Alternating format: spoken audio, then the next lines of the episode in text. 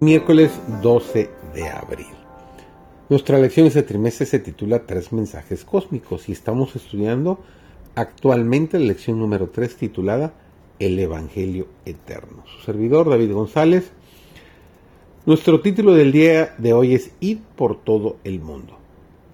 El pueblo judío había sido depositario de la verdad sagrada, pero el farisaísmo había hecho de él el más exclusivista, el más fanático de toda la familia humana. Todo lo que se refería a los sacerdotes y príncipes, sus atavíos, costumbres, ceremonias, tradiciones, los incapacitaba para ser la luz del mundo.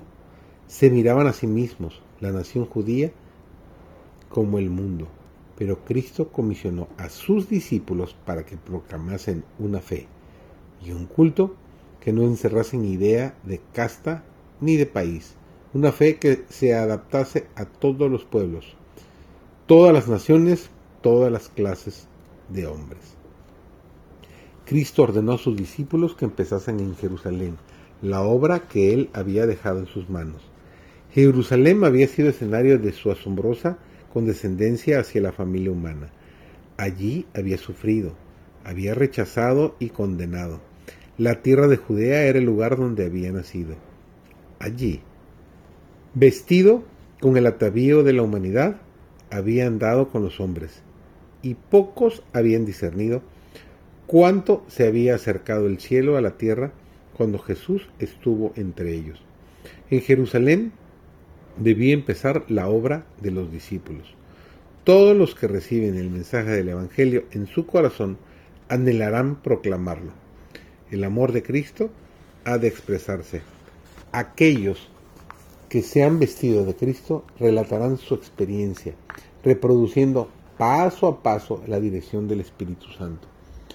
Su hambre y sed por el conocimiento de Dios y de Cristo Jesús, a quien Él ha enviado, el resultado de escudriñar las escrituras, sus oraciones, la agonía de su alma y las palabras de Cristo a ellos dirigidas. Tus pecados te son perdonados. No es natural que alguien mantenga secretas estas cosas, y aquellos que están llenos del amor de Cristo no lo harán. Su deseo de que otros reciban las mismas bendiciones estará en proporción con el grado en que el Señor los haya hecho depositarios de la verdad sagrada. A medida que hagan conocer los ricos tesoros de la gracia de Dios, les será impartida cada vez más la gracia de Cristo. El último acto de Cristo antes de abandonar la tierra fue comisionar a sus embajadores para que fueran al mundo con su verdad. Sus últimas palabras las dirigió a sus discípulos para impresionarlos con el pensamiento de que se les confiaba el mensaje del cielo para el mundo.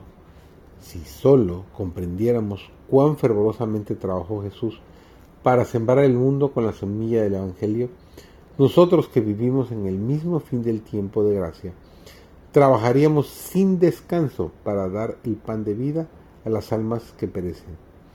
Tenemos poco tiempo más para prepararnos para la eternidad. La luz que Dios nos ha dado como pueblo no se ha dado para que la guardemos solo entre nosotros. Hemos de actuar en armonía con la gran comisión dada a cada discípulo de Cristo, para llevar a todo el mundo la luz de la verdad. Qué enorme responsabilidad tenemos. Procuremos cumplir con este gran mandato que el Señor nos ha dejado a cada uno de nosotros.